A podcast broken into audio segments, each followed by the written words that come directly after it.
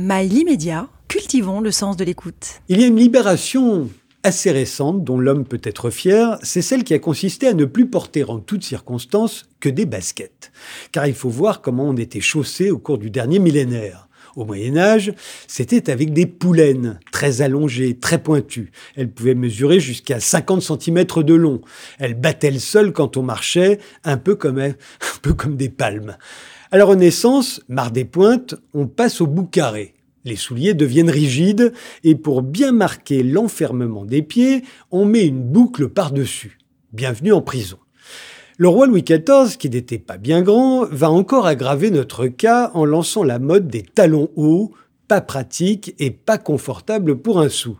Ça va durer tout de même un siècle sauf pour monter à cheval. Là, on mettait des bottes très serrées qui montaient jusqu'au-dessus du genou. Il fallait être au moins deux pour les retirer. Vous imaginez le cauchemar. Au début du 19e siècle, les lacets commencent à être fabriqués industriellement. Un sacré progrès, les lacets, ça permettait d'ajuster la chaussure à son pied en serrant et en desserrant les lacets. Surtout qu'à l'époque, les chaussures en série n'existaient qu'en une seule pointure et il n'y avait pas encore de pied droit ou de pied gauche on finissait par les faire à notre taille au fur et à mesure qu'on marchait avec. Mais je ne vous dis pas le mal que ça faisait. Le pire, ça a été pendant la Première Guerre mondiale avec les brodequins. Dans la boue des tranchées, on collectionnait les cloques et les engelures. On appelait ça le pied de.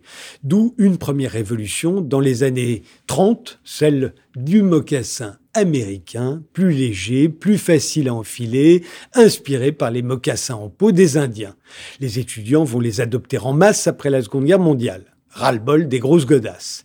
Et dans les années 60 arrivent les mocassins italiens, encore plus souples, qu'on peut porter pieds nus, sans chaussettes, une libération de plus. Les baskets vont commencer à s'imposer au milieu des années 70. Je me souviens d'Alain Souchon à ses débuts, avec ses cheveux bouclés et son air lunaire. Il était toujours en jean avec des tennis. En France, on faisait encore la différence à l'époque entre les tennis, généralement blanches, et les baskets montantes, plus foncées. C'est l'expression lâche-moi les baskets en devenant un véritable mot d'ordre, un appel à la révolte qui veut populariser le mot basket. Et les rappeurs, dans les années 90, vont populariser la chose.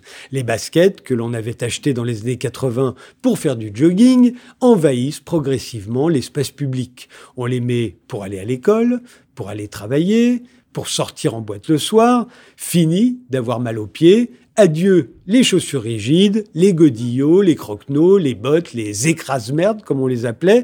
Ça fait maintenant deux générations d'hommes qui ne portent plus que des baskets. Leurs pieds se sont peut-être un peu élargis, un peu allongés aussi, mais c'est normal, ils sont à l'aise dans leurs baskets, ils sont enfin libres.